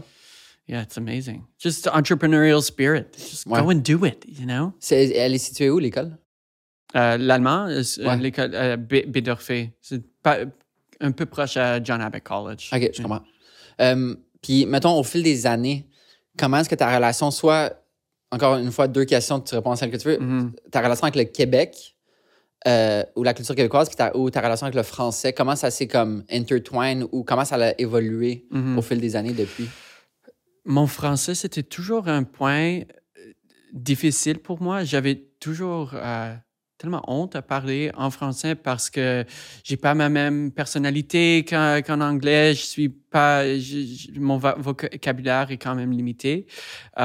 Et j'avais au- aussi beaucoup d'amis. Quand j'essayais à parler fran- en français, c'était toujours oh c'est tellement cute, mais c'est pas correct. Et en faisant en 1969, j'ai j'ai, il fallait que, le- que je faisais beaucoup d'interviews, des, des, juste des projets en français pour ça. Euh, et j'ai vraiment fait un effort. Alors, j'adore parler en français maintenant. Je suis pas le meilleur, je le connais, mais euh, oui, je l'adore. Et Québec en soi, c'est parce que, exactement comme, comme, comment on, on l'a dit euh, au début, parce que j'avais vraiment aucune connaissance de la culture québécoise. Le, premier artiste que ça fait sept ans maintenant, à peu, à peu près, j'ai entendu 13e étage de Lou- Louis-Jean Cormier. C'est le premier album francophone que j'ai écouté. Je, Lequel? je me suis viens-tu? 13e étage. OK, excuse. Et je me suis juste dit, what am I doing? Listen, this stuff is amazing. And then naturally just ended up working with French artists. And I mean, it's just given so much to me, so much opportunity and so many wonderful friendships. And, you know, to be able to build a career doing something you just kind of wanted. Mais ça qui est fou, justement, de 1969, euh, c'est que c'est un projet francophone qui, qui est dig deep dans la culture franco-musicale, Mhm. euh, mais amené par comme que le projet au complet est porté sur ses épaules par un anglophone Yeah. qui, justement, a découvert. Fait que parlons-en maintenant. Euh, c'est quoi ton premier contact, ou du moins le déclic qui, qui a mené à vouloir faire un projet sur ces années musicales? En fait, raconte c'est quoi 1969, Mhm. puis raconte euh, c'est quoi comme la graine qui a, qui a été semée puis qui a, qui a blow up. euh, Yeah. qui a- ouais. En effet, 1969, c'est un album collectif avec 11 artistes, 10, je- je- je- j'oublie toujours le nombre des artistes. Euh, en effet, musicalement, cette era 1960s, late 60s folk, in English folk and British folk, Nick Drake, Joni Mitchell, Leonard Cohen, something happened in the late 60s, early 70s that was just like Lots of love. insane. So much love and silent generation, but the few artists that decide to speak up, I just, I love that. I find that so inspiring. But euh, en faisant l'album La mort des étoiles avec les Sœurs Boulay, euh, pas le dernier, mais celle avant, euh, les deux m'ont montré Charlebois, Ferland, Le Petit Roi de, Ferland, l'album Mm. Jaune, Monique Lérac, tous ces, ces, ces artistes de ces, années-là. Et Ça, c'est je- avant la pandémie? avant 2018, je Ok. pense. Alors, j'avais un peu de, de, de stem started for just loving that side of French music. But then I stumbled on I found uh, I fell in love with the song Le Chat du Café des Artistes from Jean-Pierre Ferland. Crazy song, just like so demonic and wild and creative. And I found that Beck and Charlotte Gainsbourg, uh, they did a rendition of that song. And I'm thinking to myself, okay, so Beck. And then th- there was a song from uh, Claude, I think Leveillé. No, sorry, Claude. I forget the name that Kanye West sampled. And I'm thinking to myself, so Beck and Kanye West are checking out old 60s music from Quebec, but I don't know anything about it. And I feel like we don't talk about it much. It's not so prominent in our, even in Quebec in the current landscape. Like, do some digging. I was also at that point, you know, before the pandemic, th- this wasn't a pandemic project. It, it became that just because of the timing, but it was already on its way before that. I was obsessed with watching, you know, interviews with Martin Scorsese where he's talking about it took me nine years to develop this concept. Yeah. And exactly the fact that I'm always jumping around from artist to artist, I kept thinking like, "Ah, I feel like I'm always just surface level, superficially understanding, you know, the the inspirations for each artist. Let me just like really dig into something. So at first it started, let me do this kind of early 70s thing and where it's strings and harp and big arrangements and flutes and really indulge and explore the songwriting side, like the jazz chord basis is uh, basis of the songs and you know I, I don't think this album ended up becoming so political necessarily it's a lot about just nature and feeling good and there's love stories but um I was inspired by the fact that Charles Lebois was so like politically implicated, as was Dylan, as as were all these people. So naively, I just said, um, well, at the same time, what's an excuse for me to hang out with all of my friends and also reach out to artists that I hadn't worked with? Like Safia, we knew each other, but we had never written together. Um, Alors, same ça- with Elisa P and Half Moon Run. You know, we Ouais. so- Je tiens à dire les noms euh, Safia Nolin, Ariane Moffat, Elie Sapi, Claudia Bouvette, Half Moon Run. Y a-tu du Matt dedans? Matt Il y a du Matt Olibowski. Olubowski, il y a du Jason Bajada, Yeah, euh, Philippe Bro, Philippe Roux a fait des interludes. Half Moon Run, Euh, Joseph Marchand, Joseph Mialcan. euh, Elliot Maginot? Ellie, I really hope we don't miss one on there. I think we got it though. Elisa P. Yeah, we said them all. Ouais. Great Puis, by the way, ceux qui. Attends, je tiens à dire. Ceux qui regardent le podcast, pour vrai, le vidéo il est tellement beau. La, cou- la couleur est folle. Le design était fait par euh, une amie Valérie Lemay pour tout l'album et pour le POC et euh, elle a conceptualisé tout, euh, tout ce projet-là. C'est quoi que t'aimes concrètement du son des- de ces années-là? Tu viens de mentionner comme harpe puis flûte, mais comme c'est Yeah. quoi que- la chose qui rend la musique? Parce que moi, personnellement, j'ai jamais écouté. Ben, pas jamais écouté, c'est sûr, j'ai déjà entendu. Mm. Yeah, mais yeah, but not actively. Yeah. Um, I think again, it starts from that spirit of openness, loose time, um, very momentary. These songs, a lot of those songs from that era, it's like live recordings. So trying to do that as much as possible. But there's also this darkness, this warmth, older microphone tone that comes with all of that. I think one thing that was really fascinating is the songwriting style, like the big risks and the big key changes and committing to like just uh, complex things. And one of the unifying factors on the album, at least uh, because I didn't write all the songs, there's a few that I co wrote with the artists, and then some artists just brought songs like Mad and Half Moon Run and Louis Jean. Um, uh, at least for the ones that I was a part of from the conceptualization stage and writing stage, it was how can we take this like real complex harmony and chordal movement stuff from that era, but then tie it together in a really simple way with like a very simple concept. Or, for example, there's one song called Pleure pas pour moi by the Sœurs. How can we take a line like that? Repeat it but have the harmony underneath moving so that okay you you hear it once and it makes you think of one thing. Okay don't cry for me what could that mean? But then as the chords change under that and you hear that line repeated the meaning changes. So that was one of the things that i thought was just kind of gave me shivers when i would think about it. Like one repeated simple thing is that gets morphed through different harmony. How can that how can that just change your opinion of it or change your understanding of it? So again i've kind of gone off the course but um, that, that those were some of the things i was really excited about exploring But ultimately it was just an excuse to work with all my friends and reach out to people and and and you know build this collective thing and um, it was such a joy it came with a lot of challenges you Of know. course. just scheduling alone with Oh all these God. artists it's a, it's a nightmare but um, Parce qu'ils ont, toutes les chansons ont été faites séparément, c'est ça? yeah yeah Fait que les, les artistes qui, font partie du collectif n'étaient pas ensemble. No. Quand- At quand- the album release that we, we did yeah. a private party where everybody I think everybody was there. Almost everybody was there. That's the first time everybody was even joined. And now we're obviously doing this uh, this show at MTELUS on March fourth. So that will be another beautiful occasion to kind of. I, I was very afraid of putting this in a live context because again, there's so many moving parts. Yeah. But I think it would be a really exciting way to to pay homage to that era, um, and also present this album in its entirety in kind of the only and one time we'll ever do it. You know, C'est ça, c'est le 4 mars. le 4 mars. Euh, oui. Pour euh, euh, euh, Montréal en lumière. Montréal en Lumière. Je me trompe le temps pour M pour Montréal puis Montréal en Lumière. Yeah, yeah. Euh, pour.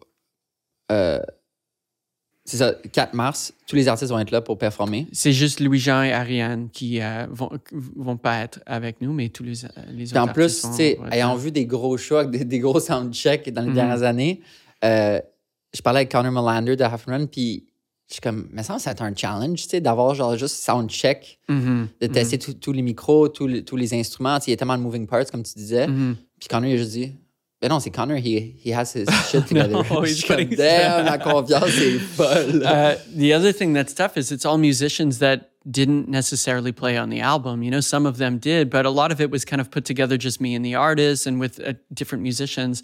So even this band, house band kind of thing that we're putting together, they've never, they either, some of them didn't play on the album. So just a lot of detailed notes and back and forth and communication.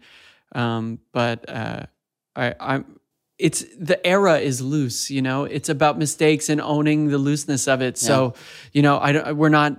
This is not going to feel like a Half Moon Run show that is so precise and Yeah. and just incredible. It's going to be different. It's going to be loose and open, and there will be moments where we just breathe and take time. And I think that's just uh, I have to own that. Otherwise, it's like an impossible goal, you know.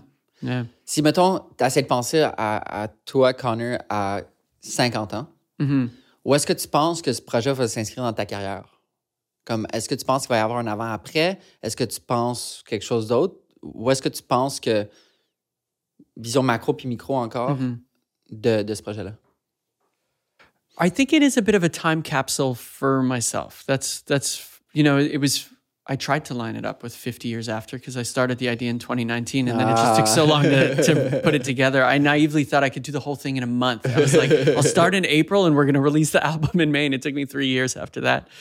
Um, it's a time capsule for me. I'm definitely so extremely proud of it. Um, I I think it also has taught me a lot of lessons. Doing an 11 artist project like this, it's so so uh, you know it, it's challenging, but it has opened me up to the idea of what happens when two or three artists collide. Um, that come from completely different spheres and how does that then manifest itself so i see myself doing a lot more things in this i get everybody always asks me are we going to do 1972 and i've had other artists reach out that weren't on the project say hey if you ever do like this kind of i would love to be a part of it I, I don't think I'll do it ever in this exact capacity again, but I hope that it inspires another kind of trend line of style of projects and methodology of working over the next however long I end up lasting in this industry. Mm-hmm.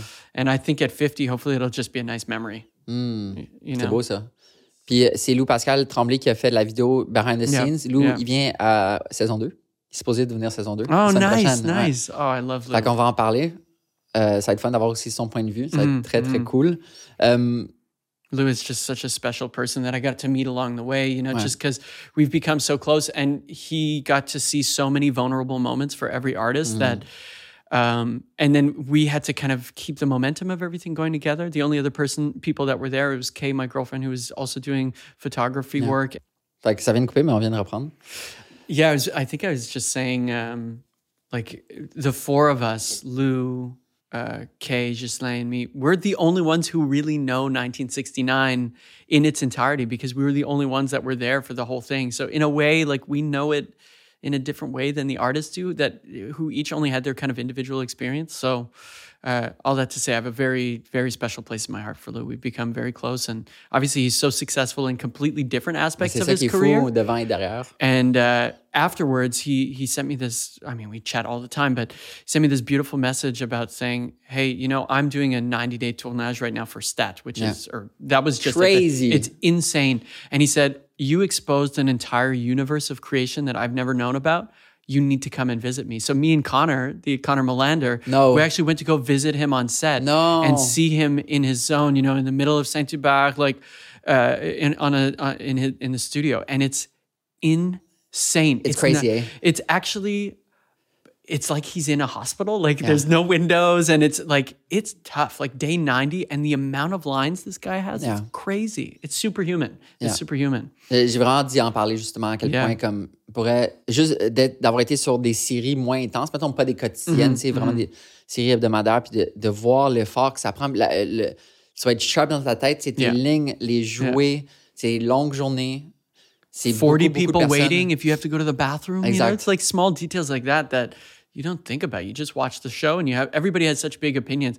Go watch them work. Ouais. Oh my god, it's crazy. C'est de la magie comme qu'est-ce qu'il crée Yeah. dans le sens où oh, c'est fou. Puis c'est- je trouve que c'est vraiment une performance olympique. Mhm, mhm, big time. faut vraiment que tu sois tête. Yeah. Mais c'est yeah. vraiment fun que vous invitez à aller là. Yeah, it was amazing. It was it was really life changing, and it made me feel so lazy, and made me work really hard for like three weeks afterwards.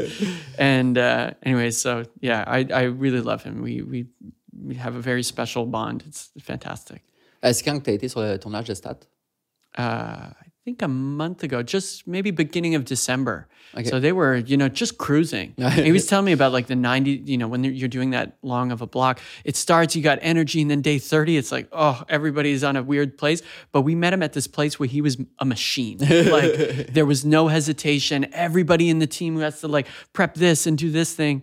And amazingly, what happened so funny, we got, me and Connor got confused between the kitchen that was on set and the real kitchen. Wow. So we went to go uh, look for coffee. Wow. And Connor ends up like finding a coffee machine. We didn't realize it was in the set and the color was a bit off. He drinks it and it was like old set coffee that had been there for like four months. It was green. Wow. So yeah, we've had we had a great time. It was really fun. C'est fou, ça. Euh, ceci va sortir mars ou avril. La- le prochain album de Half and Run va être très proche, que tu travailles dessus. Évidemment, on peut pas trop parler des dé- détails techniques, mais c'était comment de travailler avec eux autres? J'imagine que j'ai l'impression, comme toi, tu es respecté par tes pairs dans le monde de la musique. Euh, Half and Run sont extrêmement respectés par leurs pairs musiciens. On dirait comme tous les musiciens aiment Half and Run, du moins comme tous ceux que, tu sais, Charlotte, Jessica, l'adore, Half and Run. Euh, tu sais, Saran, énorme respect. Saran m'a déjà dit, quand je suis allé les voir en show, ça m'a donné le goût d'arrêter de la musique parce que je pourrais jamais être aussi bon que ça. Wow. Tu sais, des, des gros commentaires comme ça. Fait qu'on dirait qu'ils ont un peu comme euh, la, la perspective que tes, tes confrères ont sur toi, les autres musiciens ont sur Half Run. Fait que c'était comment, j'imagine que t'en consommais un peu avant, euh, c'était comment de, de travailler puis d'amener un projet en vie. Puis en fait, ce qui est tellement spécial, c'est que justement, tu ils ont commencé trois pendant des années, ils sont devenus quatre, puis là, ils sont revenus trois. Fait que c'est vraiment comme un, un loop puis une opportunité, je trouve, créative tellement belle de pouvoir retourner aux sources. Yeah. I definitely had to be very careful not to make any like full circle references all the time because it's exactly that. You know, there's always it's it's you you. I use that more than you would think. Um, I mean, I just love the guys. Like I said, we kind of found each other. It felt like I invited them to this project, and I don't think they typically do many things like this where they just will completely go out of their comfort zone. And um, so I was very fortunate that they took that naive risk to join me for that. Um, and we, yeah, I, I think it's like most great relationships in life. Hopefully, you meet people when you don't need each other, but it's just so good that you want to follow it. And it felt a little bit like that, where um, I mean, there's like I, I I definitely placed a lot of a lot of pressure because I'm a fan first. Like I'm fanboy Half Moon Run. So um, it's sometimes a little scary to be exposed to the things that you love because you know hopefully it doesn't, but it can break the magic. Maybe Yeah. sometimes you know it's like you meet a childhood hero or something. Um, but it was not that. I, I think we're all a little bit of you know the English guys in Quebec, so we we bonded on that thing, Yeah. and we all listen to the same music. And um, what I respect about them a lot is they just work so much. You know, they did that big Oceaga show last year, and I ran it. I think we were it was Charlotte one night, and then them Yeah. the next night, and they came to the Charlotte show just to see. Um, uh, just to see, you know, what does it feel like? What's it going to be like tomorrow night? And we ended up chatting, and I was like, "So, what have you guys been up to the last, you know, little while?" They said, "Well, the last six weeks, every day we do just ten hours of preparing for this one show." So, like, they are not afraid of doing the work, and there's no I think, you know, ultimately the result that people feel like Saran, they feel is that kind of magic that happens. But these guys, they just put in the hours. It's crazy, you know? And I I like to think of myself the same. Like I just like I just like doing the thing until eventually it feels good. So if that means, you know, listening through tons of demos to then find old songs from older material that are, can be brought back and we did a lot of digging and they were super open and vulnerable to expose anything they've done over the last 12 years that hasn't made it onto existing records. Mm-hmm. So um yeah, it was just okay. Well, let's just hack at this until it starts presenting itself. And so we started with 10, and then it became 15, became 25 songs that we started actually developing. And then that became 18. And then we started the refinement process. And now it's proving that I think we've landed on 10 songs that are really, really exciting. And there's a bit of old, there's a bit of new.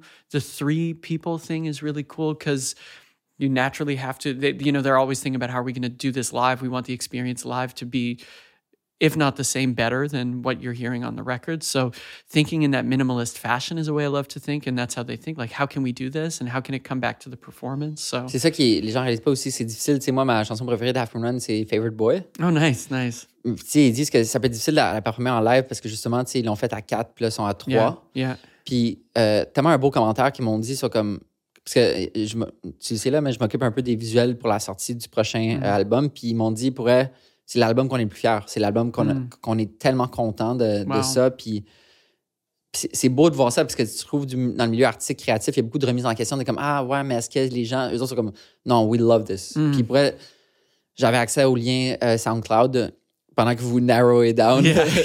Puis après, j'ai dû écouter 75 fois l'album, comme from A to Z. Mm. Puis c'est tellement, tellement bon. Ça, ça fait. C'est c'est du bonbon, vrai. C'est nice. vraiment, vraiment du bonbon. Nice. Oh, I'm happy to hear it. I'm still nervous. I think everybody's still a little bit nervous, but we're getting excited because, again, all we can control is what we like. And everybody, you know, the, between me and, and, the three of them, we've all got our favorite songs, mm-hmm. and everybody's fighting for what should be in the top ten. And yeah, it's it's fun. It's I I love them. They've become very close friends, and I, they're just incredible people. Yeah. Quelle est ta relation avec le, comme le, le futur? Est-ce que tu veux être basé au Québec tout le temps? Ou c'est quoi ta relation avec les États-Unis ou c'est quoi ta relation avec le monde? Yeah, I, I 2018 and 2017, I definitely did a lot of expansion and a lot of you know writing in London and going to Germany and um, spend, spending a lot of time in LA and just exploring. Uh, and I think the more I travel, the more I realize how incredible Quebec, Montreal is as a foundation for for all creative projects. We like I remember being in Barcelona and seeing like a street festival with Kay, my girlfriend, thinking, "Oh, there's, there's nothing like this in Montreal," and then going to Berlin and thinking, "Oh, there's like another food thing here that this never happens." Then I come back, it's July, and it's like we've got nonstop cool things going on. So I think our our our province is like the perfect base the treehouse, all, all these beautiful things that are happening. It's great, but the this year's thing for me is the year of expansion. Like that's that's how I've kind of coined this year. So I definitely do plan on looking for a lot of things outside, but at the same time, so excited about all the projects that are happening here. So I, th- I, think it's like a 50 50 thing, finding some balance there. And some years it'll only be in Quebec, and then I'm sure some years will be completely external. But um, I, I, I love it here. I, I really do. Une question que j'aime ramener aux différentes personnes qui travaillent dans le monde de la musique, mm-hmm. euh, que parce que c'est un, un débat éternel avec Soran, Miko, Yuki, Zach. Euh, j'en ai parlé avec Sam Ricard, Sam Rick, le nice. gérant de euh, Mike Clay, puis Jay Scott, puis tout ça. Mm-hmm. Y, on a constamment des débats sur à quel point l'infrastructure québécoise, au sens large du terme, bloque ou empêche un artiste anglophone de percer. Mm-hmm. Est-ce que tu penses qu'un artiste anglophone au Québec c'est plus difficile pour lui de percer à l'international du fait qu'au Québec, on encourage seulement le français? Ou est-ce que tu penses que justement, on a des bonnes infrastructures de, de subvention, de, de comme d'une culture axée sur le créatif, mm-hmm. sur euh, ouais, où est-ce que tu, tu, te situes par rapport à cette question-là? Oh, yeah, I definitely have big thoughts because we have such an incredible French subsidy system. Like the French grant system here is it's a double-edged sword because there's so much financing for projects in um, that are in French, of course. But what can happen with that over time is that um, there can be complacency. A lot of um, I don't want to say labels, but it, when you get accustomed to receiving a certain amount of money for projects, whether they're commercially viable or not, it can set in. It also allows for the fact that we get to take huge risks and hire string sections and doing, you know, horn sections on projects and hiring lots of musicians. That's the luxury that we do have. Um, but it does come with a certain level of complacency. So when it comes to English artists, the problem is if you're based in Quebec and you compare your life to French artists, yeah, you're not getting those subsidies, but you have to compare yourself on the Canadian or North American scale. Maybe there are less opportunities here for you. There aren't the same kind of communities that there are for exclusively English artists, but there are also incredible art uh, examples of artists that have you know, managed to pierce out. Charlotte is obviously one of them. It's undeniable. Half Moon Run, they play all over the place. There are a ton of examples. Now, Kaytranada, like, you know, like it's huge. It's as, as big as it can get. So I think that dynamic of English artists in Quebec seeing French artists receive, you know, 80K of funding without too, too much work and then maybe not being able to sell out shows and stuff that creates a weird dynamic. But in fact i don't think it's that unjust. If you're a great english artist hopefully you can expand beyond that. And if you want more opportunity and want to play shows immediately that have a larger english audience toronto's not that far away ontario's not mm. that far there are other places you can place yourself. But uh, for myself at least i think being here and being able to do all of it is so great. That balance is wonderful. Mm un producteur, fait différente, mais de ce que tu as entendu, est-ce que tu crois que pour un musicien, chanteur en anglais, il doit avoir, géographiquement parlant, les pieds? Est-ce qu'il peut euh, avoir du succès en ayant les pieds ici? Évidemment, beaucoup de voyages, ou est-ce qu'il doit absolument s'installer? Tu sais, Drake, Mm. Un peu comme, comme, pas au commencé aux États-Unis, mais il était, le fait qu'il était sur la première partie de Lil Wayne World euh, de son tour, qui, qui, est comme passé par la porte américaine pour ensuite revenir au Canada. Mm-hmm, euh, mm-hmm. Est-ce que tu crois que géographiquement, il faut que tu sois positionné dans les marchés anglophones pour make it ou tu peux le faire baser à Montréal? Un peu, mais il faut. On peut rester à Montréal, mais il faut avoir une présence à Toronto. Parce que ici, on a tous les plateaux de télé pour la francophonie, mais pour Canada, c'est pas basé ici. CBC et de, tous les plateaux, much music, uh, not much music anymore, but you know, everything is based in in Toronto. So you definitely have to have a presence there. But then at the same time, if you blow up on TikTok, you can exist anywhere. So uh, it's it feels like anything can happen so quickly, and but yeah, I mean, why not? Why not do both? Why not spend six months here and six months in Toronto and balance it out? I I don't think that's going to hurt you in either either way. I don't mm-hmm. think you need to make a hard commitment. At least I'm not necessarily doing that, although I'm mostly here. But for those years where I haven't been, go expand and take those risks over there, and then you use the grant system to your advantage if you can. You know, mm-hmm. um, yeah, it's it's a tough tough topic. Tu as la chance de, de vivre. Euh l'industrie de la musique quelques années en avance, puisque des projets, ça prend du temps à, mm-hmm, faire. Mm-hmm. Euh, c'est quoi le, next big thing selon toi, selon ton expérience, puis selon ton feeling, genre-wise? Comme où est-ce qu'on s'en va côté genre musical? C'est quoi les genres musicaux qui vont, qui vont euh, charmer les gens dans les prochaines années, selon mm. toi? Good question. ultimately I have only my personal taste to rely on. And like I said at home, I just listen to like How Gilberto and Brazilian jazz. So there's that world, obviously, Brazil. you know? Um, but I, I don't know if I'm even in a position at all to to have a a macro opinion, but I think the idea of just something, you know, there's a reason every 10 years there's a huge global superstar who's just somebody with a guitar, you know, like Taylor Swift or Ed Sheeran. And yeah. probably 10 years before that, it was like, I don't know, James Blunt and Jason Mraz, like whatever. There's an Adele, like that classic songwriting never goes away. So mm. for me, I, I think that's always going to be prominent. Um, I, I, wonder if with the the landscape of TikTok and like 15 second songs that are now getting released on labels at one minute 30 songs as priority songs at the label, I wonder if over time there will be a balance coming back to more purist mentality. Maybe not though. Who knows? Who knows? I hope for that. At least at least that's what I'm going to kind of keep focusing on in the artists that I work with to mm-hmm. the most part. So. Connor, merci tellement d'être venu. Tellement un plaisir d'être ici et faire ça avec toi. À tous les gens qui écoutent, je, vous invite à aller sur le site de Connor pour la simple raison que de voir la liste des, chansons. Parce que c'est sûr que dans votre librairie musicale, c'est sûr qu'il y a des chansons que Connor a faites, du moins si tu habites à Montréal ou si tu consommes euh, de la musique québécoise, anglo-franco. Euh, c'est vraiment un plaisir de, partager un peu ta vision des choses, euh, ta personne, hmm. ta vision artistique, puis tout. puis j'ai tellement hâte de voir où ce que le futur va t'amener, parce que c'est juste le début. Puis merci d'être venu. I really appreciate it. Same to you. Obviously, it's so fun watching every project you do. It just seems like everything is on fire. And not only that, like coming from the right place. So it's yeah, I, I I love it. It's it's so cool to have so many friends like you in Quebec that are just yeah doing awesome things. It's so happy to be a part of it. Thank you. Ciao, Cheers, man.